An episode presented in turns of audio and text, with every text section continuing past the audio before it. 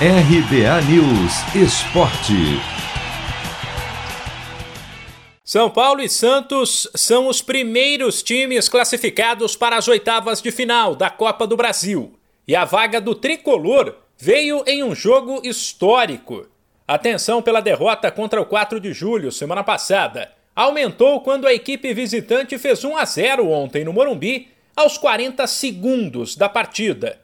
Mas o São Paulo, que teve como novidades a entrada de Rigoni na ala direita e três atacantes, Pablo, Luciano e Éder, mostrou grandeza ao atropelar o rival por 9 a 1 de virada. Primeiro, porque o time soube lidar com a pressão e reagir.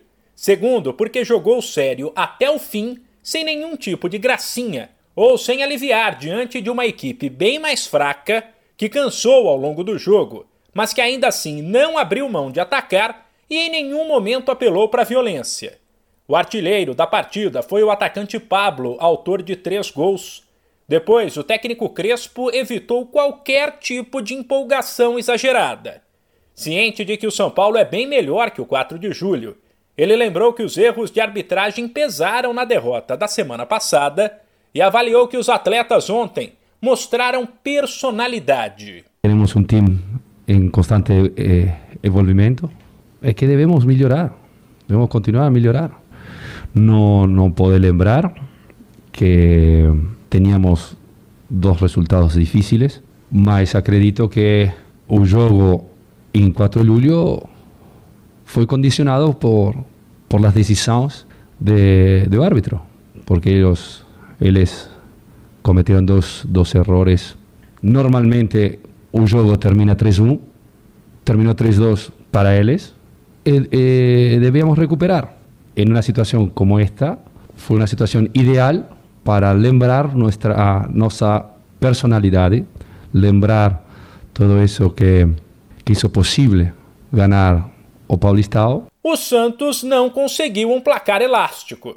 Venceu o Cianorte na Vila por 1 a 0, golaço de Marcos Guilherme num chute de fora da área. Porém, o resultado foi até mais do que o Peixe precisava depois de ter feito 2 a 0 na ida. Se o ataque não brilhou como o do São Paulo, a defesa, por outro lado, passou ilesa outra vez, e o Santos tomou apenas um gol nos últimos três jogos.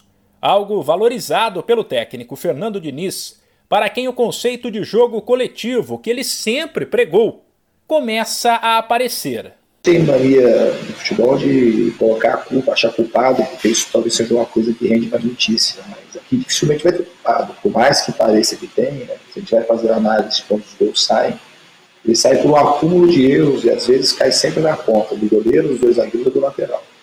E às vezes ali é só o final do problema.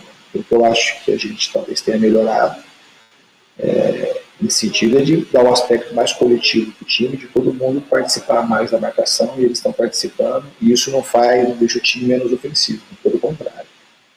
Está aprendendo a correr junto para marcar e também a tomar os riscos que a gente tem que tomar para ser um time bastante agressivo quando é possível. Os confrontos das oitavas de final da Copa do Brasil serão definidos por sorteio. De São Paulo, Humberto Ferretti.